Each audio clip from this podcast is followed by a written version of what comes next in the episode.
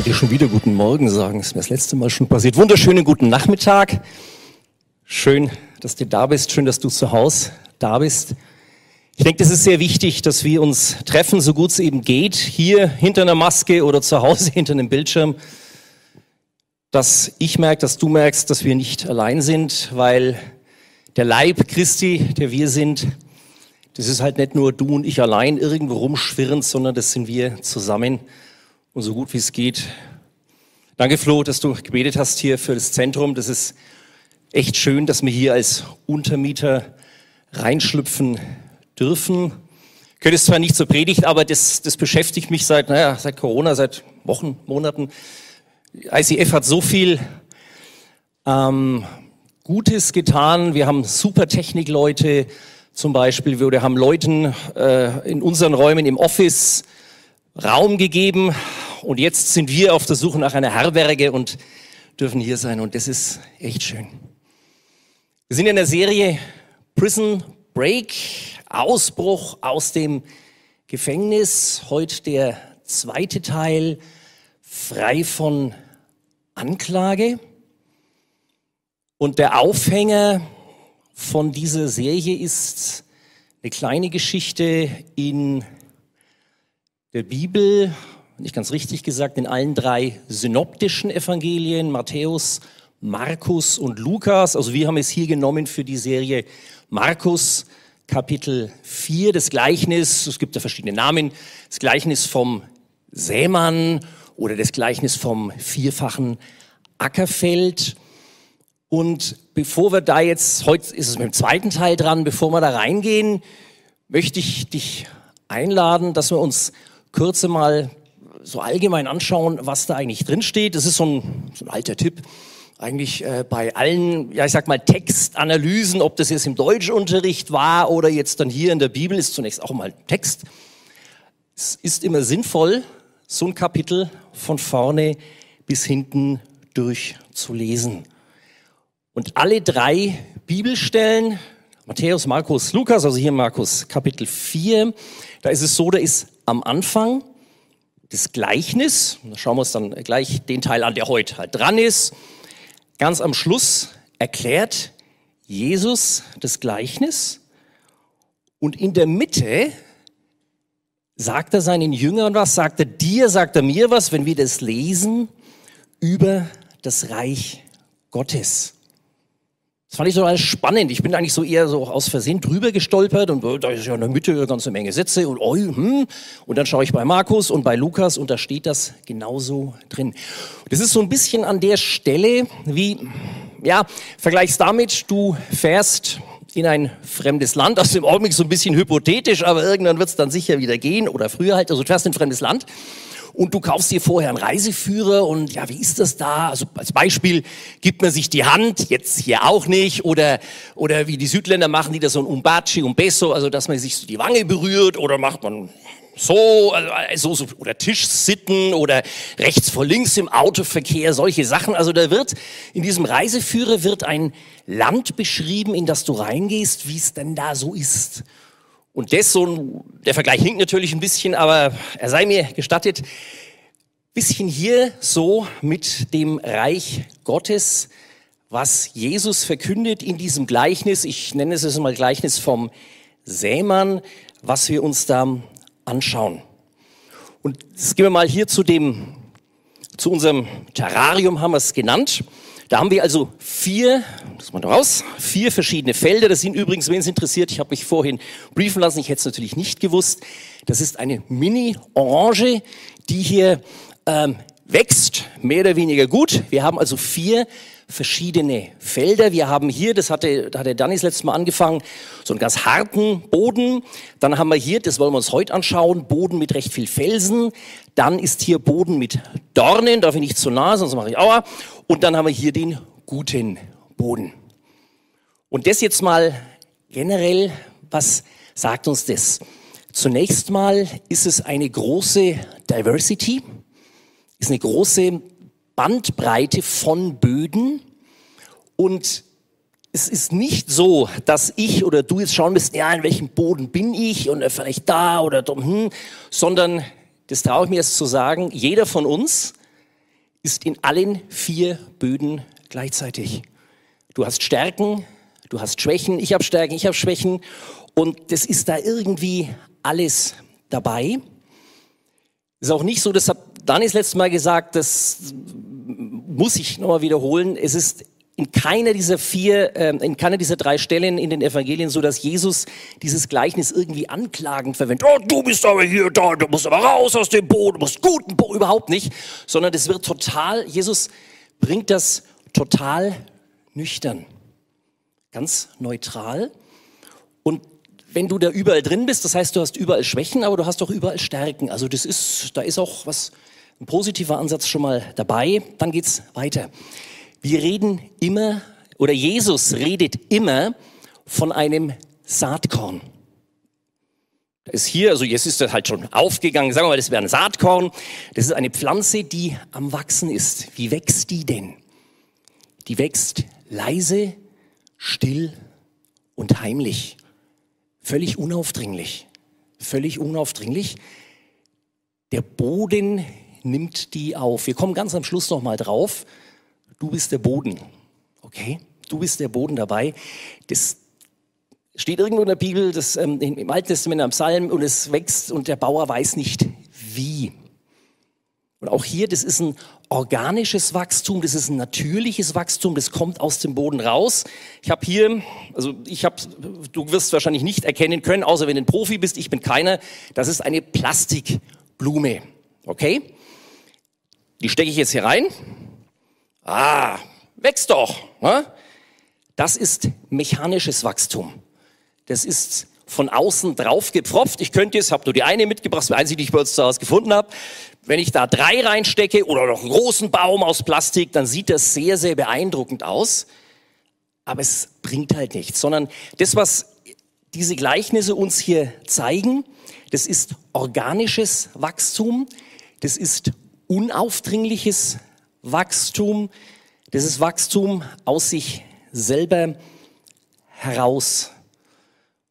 Ein Wachstum, was Mut machen soll, weil überall kann ja was wachsen, bis auf den ganz harten Boden. Und jeder von uns hat, also jeder von uns hat einen guten Anteil von Boden dabei.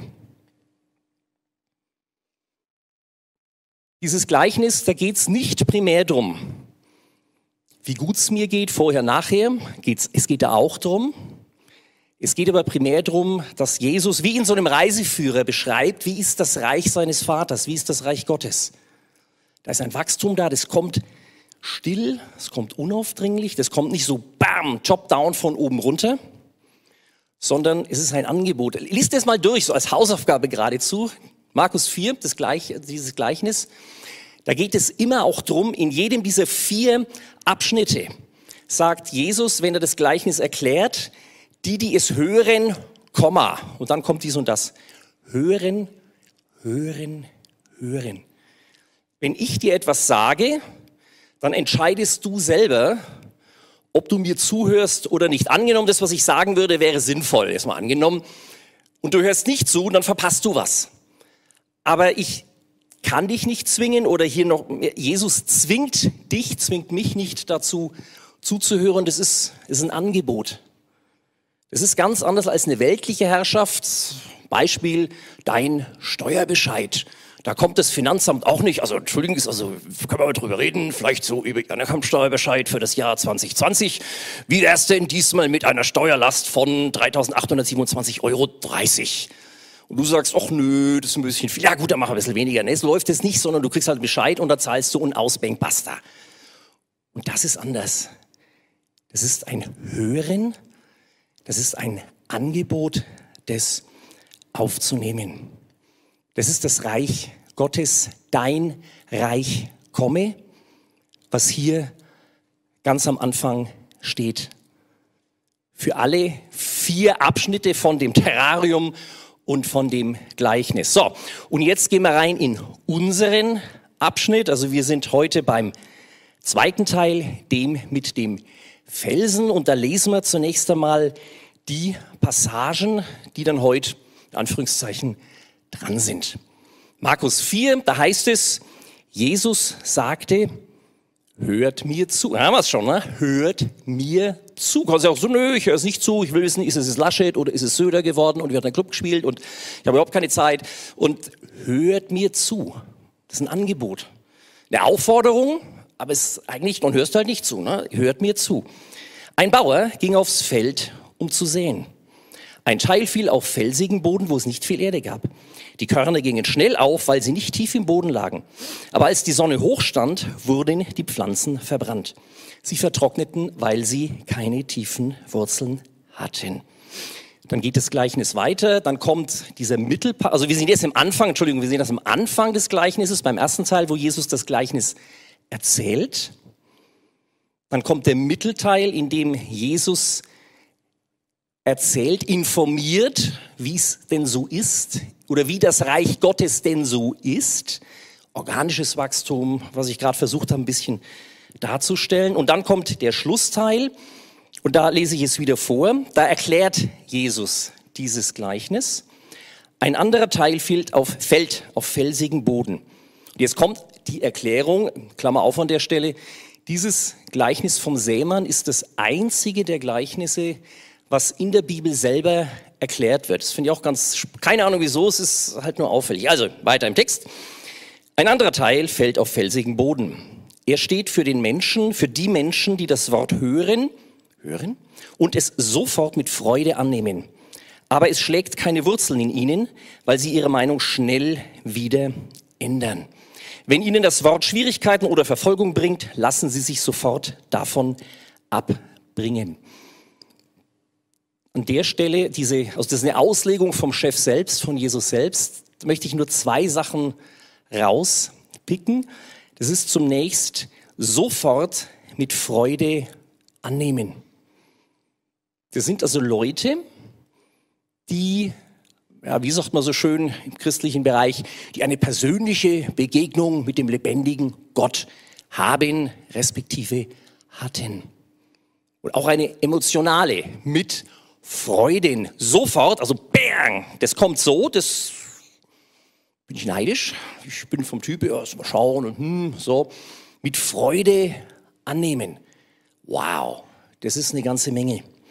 Und dann heißt es hier, ich hab's, müsste auch im Text drinstehen, in eckigen Klammern, die ihre Meinung dann schnell wieder ändern. Da heißt es äh, dann in Elberfelder, das kommt dem, dem, dem Urtext relativ nahe, das sind Menschen des Augenblicks. Das sind Leute, die sofort, bam, das annehmen, was gut ist. Nicht, dass ich mich hier falsch ausdrücke. Leute, die spontan, ist halt cool. Ich bin eher nicht so spontan, bin ein bisschen leidisch auf die, die spontan sein können und das ist gut so. Und dann aber, dass die das schnell wieder ändern, wenn Schwierigkeiten auftreten, zum Beispiel Vorgriff auf das, was wir uns heute anschauen wollen, wenn Klagen, wenn Anklagen kommen, kommen wir gleich drauf. Menschen des Augenblicks. Und an der Stelle, da war ich dann so richtig heiß, jetzt auf das vorzubereiten auch. Das ist wie heute. Das ist wie heute. Das ist, wir leben, es geht alles so wahnsinnig schnell. Es gibt dann, es gibt Shitstorm und es gibt, also da müssen wir doch sofort und irgendwas und mit Corona ist alles nur noch viel schlimmer. Jetzt Menschen des Augenblicks. Die machen jetzt was und dann ist es gleich wieder weg. So, und jetzt nach der Vorrede schauen wir uns an, was hat das zu tun mit dem Thema frei von Anklage. Was hat das mit dem Sämann zu tun? Erstmal, ich hatte Schwierigkeiten, das zusammenzubringen und bin dann, oder Gott noch nicht draufgestoßen, ich weiß nicht, äh, wer von uns beiden es war, ich bin dann auf ein anderes Gleichnis gekommen, da kommen wir gleich drauf, vom ungerechten Verwalter. Jetzt schauen wir uns erstmal an, frei von Anklage ist ja das Thema. Was ist denn das eigentlich, eine Anklage? Das ist im Deutschen eigentlich sehr, sehr schön, das Wort Klage. Wenn ich dir sage, ja, ich kann klagen oder die Klagemauer, was heißt denn das eigentlich? Eine Klage ist etwas, was traurig ist. Klage, so sagt der Duden, das ist ein Ausdruck, wenn du vor Trauer oder vor Schmerz schreist oder jammerst. Das ist die Klage. Klagemauer habe ich gerade gesagt, so ein bisschen aus der Mode gekommen, die Klageweiber, ein altes Wort. Also wenn jemand gestorben ist, dass vor allem die älteren Frauen in der Nachbarschaft im Dorf, die haben sich zusammengetan und haben um den Toten getrauert und das war recht laut. Das Wort Anklage, das ist ein juristischer Begriff. Ähm, Anklage heißt, ähm, das, das, das kommt daher, dass derjenige, also sagen wir ein Straftäter oder auch du schuldest mir Geld, du bist zwar kein Straftäter, aber du bist mein Schuldner, dann schleppe ich dich vor Gericht und plärr dem Richter die Hucke voll auf gut Deutsch. Sehr lautstark mache ich dem Richter klar, was du doch für ein böser Bube oder für ein böses Mädchen bist und ich will jetzt mein Geld von dir haben oder ich will den Diebstahl, den du bei mir begangen oder was auch immer. Also irgendwas Ungerechtes ist passiert und ich mache sehr lautstark darauf aufmerksam. Da kommt das Wort her und es passt sehr gut, weil Anklage, das ist nichts Schönes, jetzt eigentlich für keinen. Na, das, da ist immer irgendwas Unangenehmes dabei. Daher vor Trauer oder Schmerz schreien oder jammern. Und da habe ich jetzt hier, das ist das Erste, was ich da mal hier an unseren Bauzaun hängen will. Eine Anklage. Eine Anklage, das ist dann auch vom Wort her passt auch sehr, sehr gut. Also nicht nur eine Klage, ich könnte mich ja hinstellen und sagen, ach, ich klag, weil der Club nicht in der Bundesliga ist, dann spreche ich so in den Wind hinein. Hm. Eine Anklage, das hat eine Richtung. Das hat eine Richtung. Sammy, kommst du mal auf die Bühne, bitte? Es kommt ein kleines Schauspiel, dauert eine Sekunde mit Sammy als Statist und mir als einziger Hauptperson. Also ich klage, dem Club geht so schlecht und der Club steigt nicht auf. Schön. Aber wenn ich eine Anklage habe, dann gehe ich, muss aufpassen, Corona-Abstand halten, dann gehe ich auf Sammy zu und irgendwann nimmt der dann auch die Hände, lässt sich aus der Hosentasche und steht so und ganz genau, weil jetzt wird's, jetzt wird's ernst. Ja, ich bin vielleicht ein Staatsanwalt und klage ihn an wegen irgendeiner Straftat, sagen wir Diebstahl, er hat was geklaut zum Beispiel, oder Tankrechnung nicht getankt und weg, da gibt's tausend Möglichkeiten. Oder er schuldet mir Geld, kommen wir gleich drauf, also du nicht, sei froh, 12 Milliarden Dollar, das ist das dann aus dem, aus dem Gleichnis, was wir gleich haben werden ich denke, ich denk, das, das, äh, äh, du, du weißt, was gemeint ist. Da ist eine Beziehung da zwischen uns. Ich klage ihn an, okay? Das ist eine Beziehung zwischen uns und die ist aber, die ist, ja, ich sag's mal vorsichtig, die ist belastet. Ja? Das ist nicht so, hey, lass uns doch mal einen Kaffee trinken gehen oder so, sondern da steht was zwischen uns und das hat sehr viel Macht. Ich krieg von ihm Geld, er zahlt's mir nicht oder er sagt, nö, ich schuld dir gar nichts oder er hat mir Unrecht getan, dann bin ich verletzt oder ich klage ihn zu Unrecht an. Kann ja auch sein. Ich bin der Staatsanwalt, habe mich getäuscht und ich klage ihn zu Unrecht an, dann verletze ich ihn. Wie du's drehst und wendest, Klage, Anklage, da ist immer etwas zwischen uns. Diese, die Beziehung, die zwischen uns ist, ist belastet, ist ja, vielleicht total zerstört. Vielen Dank, das war das kleine Schauspiel. Das ist die Anklage. Hängen wir hier an unseren Zaun. Und wenn ich so eine Anklage habe, jetzt gehe ich das erste Mal dahinter.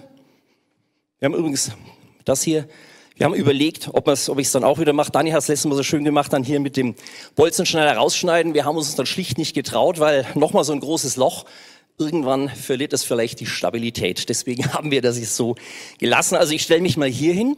Da ist eine Anklage da. Und selbst wenn ich total im Recht bin, sagen wir mal, Sammy würde mir wirklich 12 Milliarden Dollar schulden. Ich bin im Recht, hypothetisch, aber ich habe ja das Geld noch nicht mal. Ich brauche es vielleicht dringend oder vielleicht auch nur, dass ich gut schlafen kann oder wie auch immer.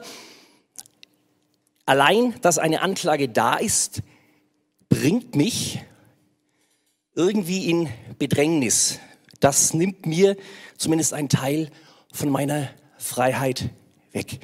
Und dann noch ein schönes ähm, anderes Beispiel, übernommen vom ICF München und der Christian Goczyski einmal mehr hervorragend grafisch umgesetzt.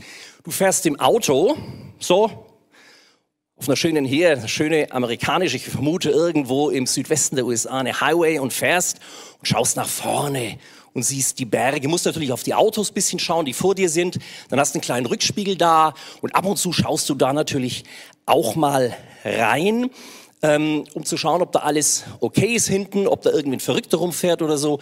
Das ist eine gesunde Art und Weise, Auto zu fahren. Das wäre übertragen auf dein Leben eine gesunde Art und Weise zu leben. Du hast den Blick nach vorne gerichtet und ab und zu schaust du in den Rückspiegel, wenn Gott dir vielleicht was zeigt oder Gott über einen anderen Menschen zum Beispiel was zeigt oder über dein Gewissen was zeigt, Mensch, ich habe da noch was aufzuarbeiten. Das, dann schaust du kurz in den Rückspiegel, ah, da ist ah, das, das und das und der fährt komisch, okay, fahre ich mal rechts raus, dass der hier da weiterfahren, so, so übertragen.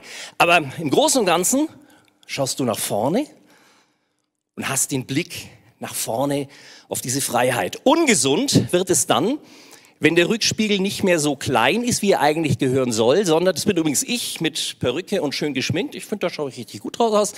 Ähm, das wäre, ist ganz klar, das ist total doof als Stell dir vor, du müsstest so im Auto fahren mit einem Rückspiegel, der praktisch die gesamte Frontscheibe überdeckt. Du siehst nach vorn nichts mehr. Du bist ja nur mit dem beschäftigt, was in deiner Vergangenheit gelaufen ist, mit Sachen, die dich irgendwie angeklagt haben. Du stehst dann da drin. Wenn wir hier schon die Lücke haben, du siehst die nicht oder wenn, du verwendest sie nicht. Du stehst dann immer nur hier. Irgendwie doof. Ja, und wieder das Autofahren. Ich springe so ein bisschen. Du begehst einen Fehler nach dem anderen, weil du siehst ja nichts. wenn vor dir einer plötzlich ausschert, bis du den siehst, bist du den vielleicht schon draufgefahren und so weiter. Das heißt, das ist ein, ja, ich verwende das Wort des bewussten Teufelskreislauf weil es wird immer schlimmer. Die gesunde Fahrweise und die ungesunde Fahrweise. Diese ungesunde Fahrweise, da kommt dann eins zum anderen, es wird immer schlimmer, das kriegt eine richtige Eigendynamik. Und jetzt sind wir beim Gleichnis vom unbarmherzigen Verwalter. Also ich irgendwie, ich bin drüber gestolpert, frag mich nicht wie und ich habe, was soll denn jetzt das da? Also ich, aber es passt total zu diesem Thema frei von Anklage. Gleichnis vom unbarmherzigen Verwalter, vom unbarmherzigen Knecht oder ich verwende es doch kurz, ähm, Luther, die ganz alte Übersetzung vom Schalksknecht, vom unbarmherzigen Verwalter. Ich erzähle dir kurz die Geschichte, die steht in Matthäus Kapitel 18. Ähm, auch da beschreibt Jesus wie das Königreich funktioniert. Einleitend, Petrus fragt Jesus, wie oft soll ich denn äh, meine Mitmenschen vergeben? Siebenmal oder siebenmal, siebzigmal? Und dann kommt dieses Beispiel von Jesus. Äh, folgendes ähm, Gleichnis bringt er da, also eine fiktive Geschichte, die so natürlich nicht passiert ist. Wir haben drei Personen, ein König, den Verwalter und den Kollegen des Verwalters. Der König macht Kassensturz, also Bilanz, äh, aktiver, passiver und was man so macht, was in der Kasse noch drin, mal nachzählen, stimmt das und stellt fest, oh, da fehlt ja eine ganze Menge Geld. Er zitiert denjenigen, der sein Schuldiger ist, den Verwalter, zu sich und konfrontiert ihn damit, was fehlt. Da steht in der Bibel drin 10.000 Talente.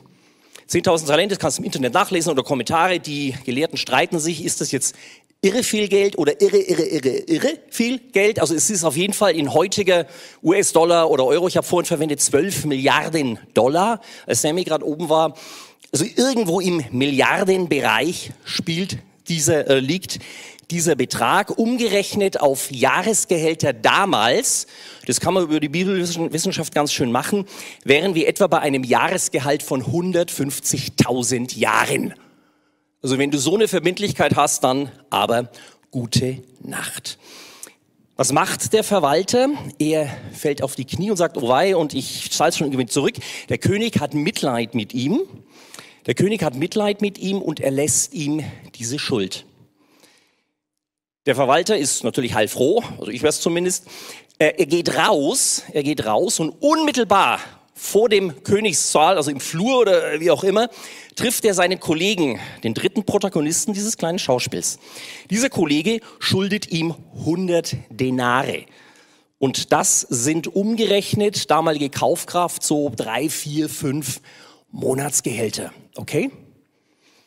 und er wirkt ihn und so weiter und sagt, du schuldest mir sofort, äh, ich will mein Geld zurückhaben. Das wird dem König berichtet, dieses Verhalten des Verwalters. Er zitiert den Verwalter wieder, sagt, ich bin jetzt aber stinksauer auf dich. Also so geht's gar nicht. Erstens, du, also, und sagt, deine Schuld musst du es bezahlen und er übergibt ihn auch den Folterknechten. Es ist, ja, ein sehr ernstes Gleichnis und da wollen wir uns ein paar Sachen anschauen aus diesem Gleichnis. Also das erste mit diesen 150.000 ähm, Jahresgehältern, das ist, ich habe es mal nachgerechnet, dann mal 12, das ist 1.800.000 Monatsgehälter. Da steht dann im, im äh, Matthäus 18, der Mann fiel auf die Knie und flehte den König an, hab Geduld mit mir, ich werde dir alles zurückzahlen. Da bekam der Herr, der König, Mitleid mit dem Mann, er gab ihn frei und er ließ ihm die Schulden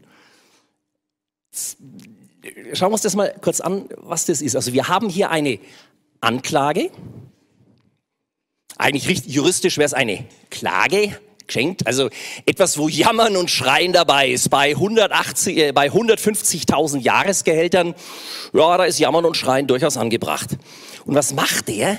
Er sagt, er fällt auf die Knie, also Zeichen der Gnade, Gnade, Vergebung bitte, und sagt, ich werde dir alles zurückzahlen. Wir kennen alles diese Mafia-Filme, so der Pate oder so, wo dann die stehen dann immer so schicken Anzügen da und dann, also äh, einer hält dann die Knarre dem, dem armen Loser so an die Schläfe und sagt, der Boss will dich aber nicht mehr in der Stadt sehen.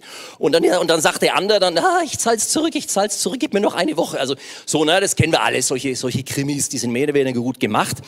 Bei diesen Mafia-Filmen geht's dann um Spielschulden oder sonst was.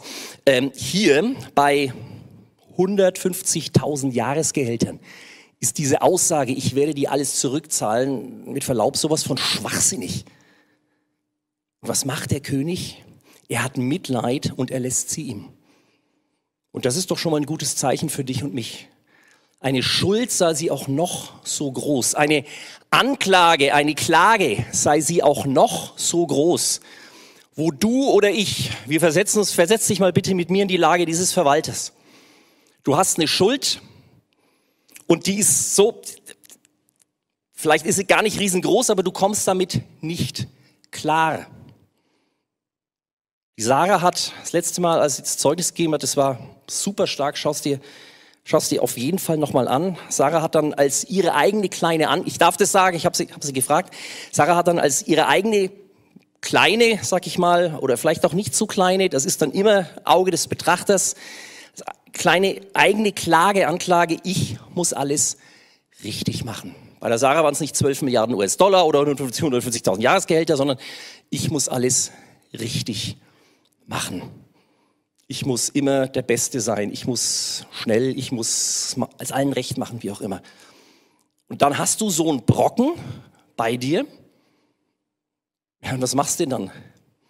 Und ähm, dieser, dieser Schuldner hier sagt, ich werde dir alles zurück. So ein Schwachsinn, der kann doch nie im Leben 12 Milliarden Dollar zurück. Das schafft er nie. Schafft er nie. Also das Argument ist sowas von Gaga und der König hat Mitleid, er lässt ihm die Schuld. Bis dahin. Das waren die 1.800.000 Monatsgehälter. Und jetzt sind wir bei, also, nächste Szene, Königssaal zu Ende. Der Verwalter geht raus, auf dem Flur trifft er seinen Kollegen. Dieser Kollege schuldet ihm 100 Denar mit. Das sind umgerechnet etwa vier, drei, vier, fünf Monatsgehälter. Und hier, auch hier Klammer auf, es ist so genial, was da in der Bibel da steht. Da hat jedes Wort Sinn. Angenommen, angenommen, wir zwei, du und ich, sagen hinterher, oder ich, äh, komm, lass uns eine Pizza und dann sage, hey, holst du eine Pizza? Du sagst, ja, ich hol eine Pizza und ich, äh, also du eine Pizza, ich eine Pizza oder Döner, du suchst hier was Schönes raus und ich gebe dir einen Zehner. Und dann kommst du wieder, für dich ein Döner, für mich eine Pizza und meine Pizza hat, sagen wir mal, 7,50 Euro gekostet. Was mache ich natürlich? Du willst mir die 2,50 Euro geben. Ach komm, lass stecken. Na? Ist ja klar, weil äh, ich will ja also nicht knauserig erscheinen zumindest. Also das wäre das Mindeste, was ich sage. Komm, also bitte, die 2,50 passt. Ne? Hier geht's aber nicht um 2,50 Euro Trinkgeld, wobei für den einen oder anderen Alleinerziehende Obdachlose sind vielleicht auch 2,50 schon wieder viel Geld, also das ist auch schon wieder relativ. Aber hier steht eben nicht, es geht um 2,50 Euro, denn wenn das da stünde in dem Gleichnis, könnte ich mich ja gut für sagen, also ich passiert mir doch nicht. Meine Güte, 2,50. Also natürlich würde ich ihm das, also ist doch nicht mein Thema. Drei, vier, fünf Monatsgehälter. Aha, der Saal rechnet. Wie viel ist denn das bei mir? No? Das, ist, das ist Geld, ne? das ist richtig Geld. Drei, vier, fünf Monatsgehälter, rechne es mal bei dir aus. Ich habe es bei auch gleich gemacht. Das ist, also, das ist eine Summe, die tut weh. Die bringt dich nicht um, aber die tut weh. Die schuldet der Kollege dem Verwalter. Drei, vier, fünf Monatsgehälter. Und was passiert jetzt hier? Der Kollege macht die identische, das ist also äh, bis, bis aufs Komma ist es im Text gleich, die identische Reaktion gegenüber dem Verwalter, die der Verwalter vorhin gegenüber dem König gemacht hat. Er fällt auf die Knie, Originaltext, er kriecht zu ihm hin, steht da, und sagt, ich werde es dir bezahlen. Die identische Reaktion. Und was macht unser Verwalter? Du siehst es hier, er packte ihn an der Kehle würgte ihn und sagte, bezahl deine Schulden. Der andere fiel ihm und so weiter, habe ich gerade vorgelesen. Auch das ist hochspannend, sich das auf, die, auf der Zunge zergehen zu lassen. Ist ein bisschen sauer, ein bisschen bitter an der Stelle. Er packt ihn an der Kehle im Originaltext, er würgt ihn, bis er fast erstickt. Also diese Aggression, die da auch drin ist, einem, bei, einem, bei jemand, dem gerade 12 Milliarden oder halt irgendeine irre Summe erlassen worden sind. Und was hat er gelernt? Der ist ja unmittelbar draußen, da steht nämlich auch, das steht es hier nicht, der Mann ging hinaus. Also der geht aus dem König vom Königsthron weg, ist ein freier Mann und sieht dann, ah, der schuldet mir aber noch, ne? Innerhalb von Sekunden ein Mensch des Augenblicks bang, und sofort ist das ganz anders. Wegen, immerhin, das ist eine Summe Geld, vier Monatsgehälter ist was. Aber, und, und dann, das ist, das ist auch so gaga, stell dir mal vor, der, der wirkt den, bis er fast erstickt. Ja, ein Toter kann ihm kein Geld mehr zahlen. Also das ist, das ist also nicht nur hochaggressiv, das ist auch noch hochgradig dumm an der Stelle. Ich denke, so ein bisschen was wird da schon klar. Du bist der Verwalter, ich bin der Verwalter. Uns ist Schuld erlassen. Wie gehen wir damit um? Mit Sachen, die uns anderen tatsächlich oder vermeintlich weh getan haben. Jetzt gehen wir wieder zurück zu Markus 4. Nicht Gleichnis vom Sämann, zwei Gleichnisse weiter hinter steht folgender Satz. Der Maßstab von Jesus, der Maßstab, den ihr an andere anlegt, wird auch für euch gelten. Das ist hart. Der Maßstab, den du hast, der fällt auf dich zurück. Und dann wird aus einer Anklage eine Selbstanklage. Dann stelle ich mich da selber dahinter. Dann gehe ich freiwillig in den Knast sozusagen, weil ich mich selber anklage. Die Sarah hat das letzte Mal das Beispiel gebracht mit ich muss alles richtig machen. Mein Beispiel, ich erzähle es dir mal kurz so aus dem Leben, das ist direkt lange. Ähm, ich bin relativ, also mein Beruf, ich, ich hoffe, ich mache ihn gut. Ich, auf jeden Fall mache ich ihn schon sehr lang, sehr, sehr lang. Viele Jahr, 30 Jahre jetzt fast. Das heißt, ich habe jede Menge Erfahrung in meinem Beruf. Das bringt es mit sich, dass ich ähm, von jüngeren Kollegen gefragt werde, hey, du schau es mir an und ist das gut, ist das schlecht, müssen wir noch was ändern und so weiter. Und dann lese ich so die Entwürfe und ich bin da relativ kritisch, weil ich selber auch, also ich bin da eine gute, harte Schule, selber als junger Spund durchlaufen, ich finde das auch nicht schlecht. Und mir ist jetzt eigentlich erst die letzten Wochen Folgendes aufgefallen, dass ich dieses, diesen ich denke, es ist wirklich ein guter Ansatz, dass ich einen hohen Maßstab habe. Deswegen kommen die auch zu mir, die Kolleginnen und Kollegen, und wollen, dass ich das hoffentlich besser mache, wenn ich da über den Entwurf drüber schaue. Hoher Maßstab ist auch dann Anerkennung. Das finde ich, ah Mensch, toll, die kommen zu mir und teilweise müssen sie auch zu mir kommen, weil ich der Vorgesetzte bin. Aber das ist, eine Art Wertschätzung oder das ist eine Wertschätzung, freue ich mich. Und dann ist mir Folgendes bei mir erst vor einigen Wochen klar geworden. Und das habe ich, schleppe ich aber seit Jahren mit mir rum dieser hohe, um es lang, cut a long story short, to, dieser hohe Maßstab, den ich an mich setze, den setze ich ja auch an mich selber an. Und wenn ich, das hatte ich jetzt die letzten Wochen so zweimal, dreimal vielleicht, wenn ich der Meinung bin, ich bin meinen eigenen Maßstäben nicht gerecht geworden, dann leide ich drunter. dann wird, also ja, dann habe ich eine Selbstanklage oder eine Selbstbewertung.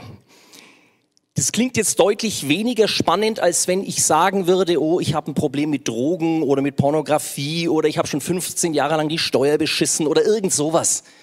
Das habe ich nicht. Bin ich froh. Aber ich erzähle es dir deswegen, um zu zeigen, wie subtil das sein kann. Und dass keiner von uns davon gefeit ist. Wenn du ein Problem hast mit, was ich dir nicht wünsche und wo ich nicht mitreden kann mit, was weiß ich, Essstörungen oder mit irgend, irgendwelche Suchterscheinungen. Bei mir ist es allenfalls, dass ich da und die Tagesschau schauen muss oder, oder so, oder wie sind die Inzidenzwerte, das ist meine Sucht, das hält sich noch in Grenzen so ein bisschen. Aber das ist so subtil, diese Sache der Anklage. Ein anderer klagt dich an, andere Personen, der Teufel klagt dich an, oh, du bringst es nie auf der Reihe, deine Eltern, irgendwelche Sachen, die auf dir lasten. Und dann, schlimmstenfalls, du selber.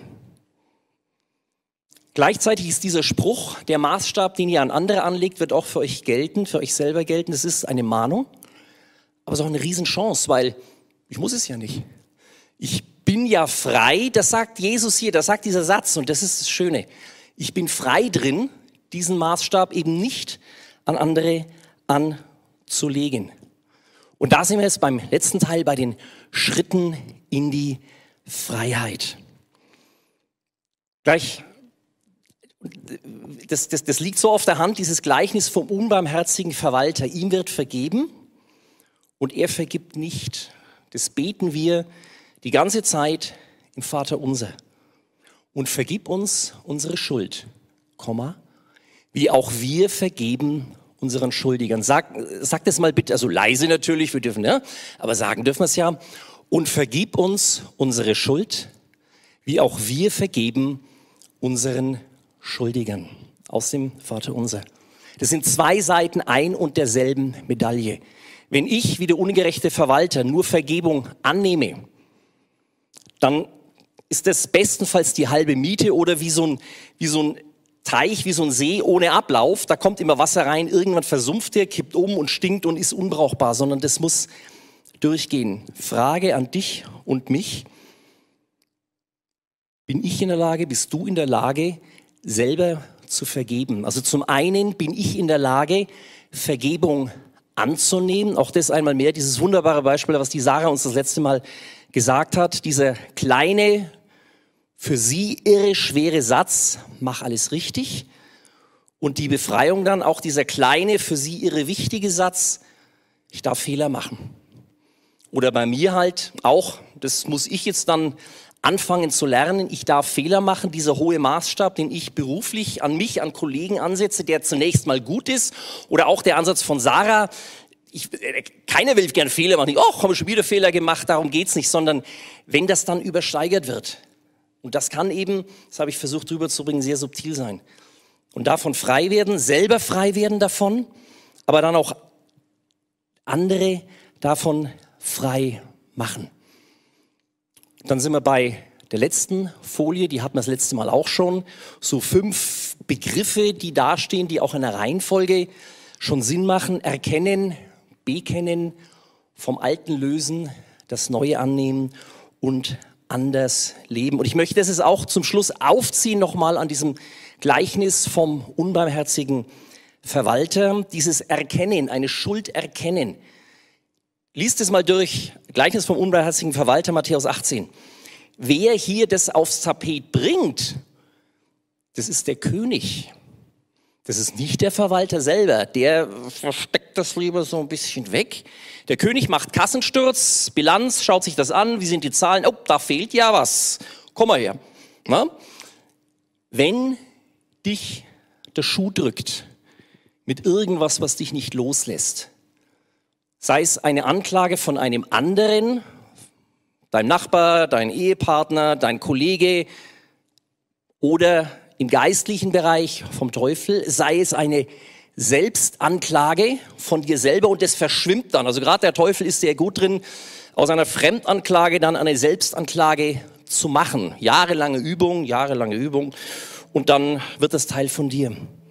Wenn dich da was drückt, dann tut es zum einen weh, Aber zum anderen ist es ein Zeichen, da ist auch noch einer da und der hat echt Interesse an dir. Gott natürlich.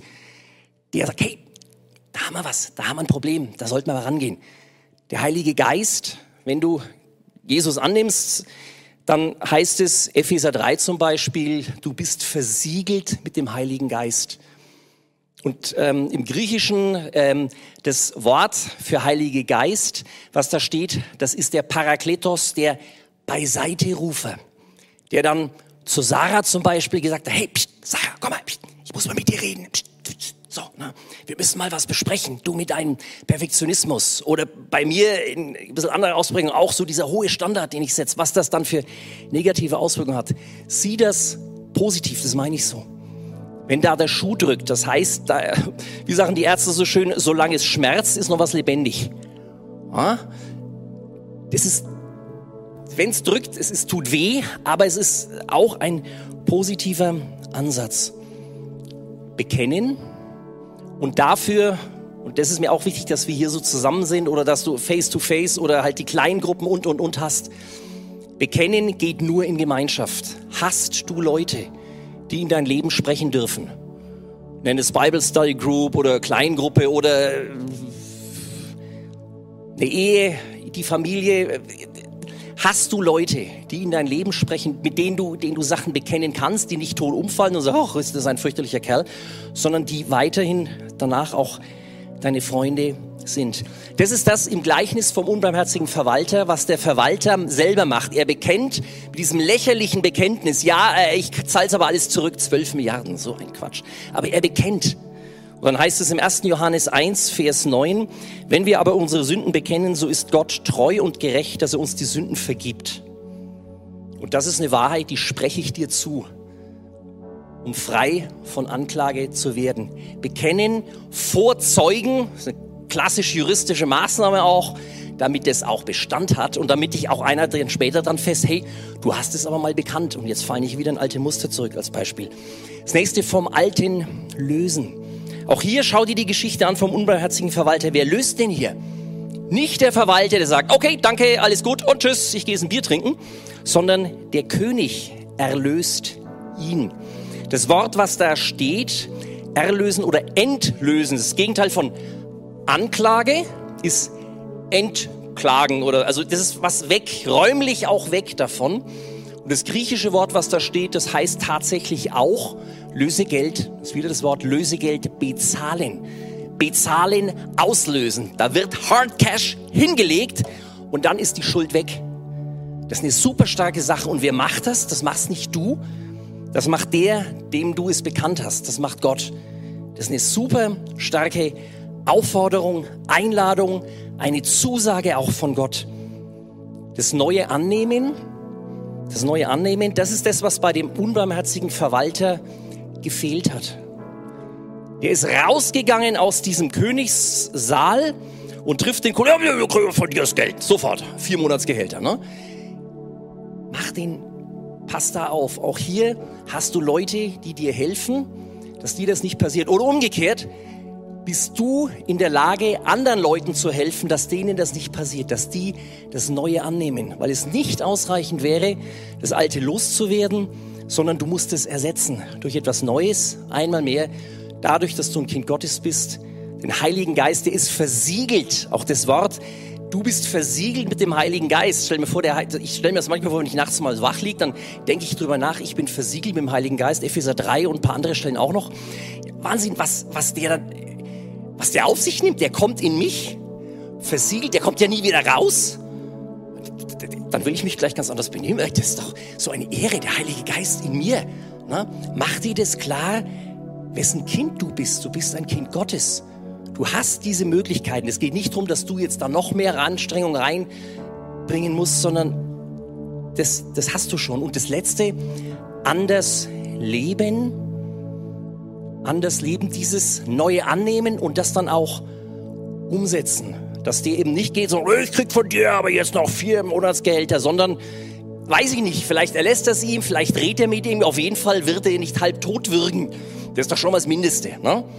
Dass das dann auch einen Ausdruck findet im Praktischen, dass das nicht bloß da drin irgendwie bleibt, sondern dass das nach außen auch rausgeht. Alle diese Gleichnisse, die wir haben hier mit dem vierfachen Ackerfeld, da geht es nicht drum oder zumindest nicht primär drum, dass deine Bedürfnisse gestillt werden oder meine. Da geht es auch drum. Es geht drum, dass das Reich Gottes, wie das Reich Gottes beschaffen ist. Das Reich Gottes hat überall Boden, hat überall Erdboden. Und jetzt, ganz am Anfang ist mal kurz erwähnt, jetzt machen wir eine Sack dazu. Du bist der Boden. Ich bin der Boden. Und was macht der Boden? Macht der Boden sich selber hier diese Felsen raus? Das kann der Boden gar nicht. Der Boden gibt sich dem Gärtner hin und sagt, Gärtner, hier, ich habe da Felsen, ich habe da Dornen, ich habe da überhaupt nichts. Und lässt den Gärtner machen. Das ist nicht dein Job. Dein Job ist es, diesem Gärtner, Gott, Jesus, gegenüberzutreten, das auch auszuhalten, wenn es schmerzhaft ist, wenn er dich auf Sachen hinweist, dieser Beiseiterufe der Heilige Geist, und ihn machen zu lassen. Und das, was du machen kannst, eben ja, stillhalten, aushalten, so wie beim Zahnarzt, Mund auf und dann die Spritze und dann macht der was, dann bist du ihm auch ausgeliefert und er hilft dir dabei. So blöder Vergleich vielleicht.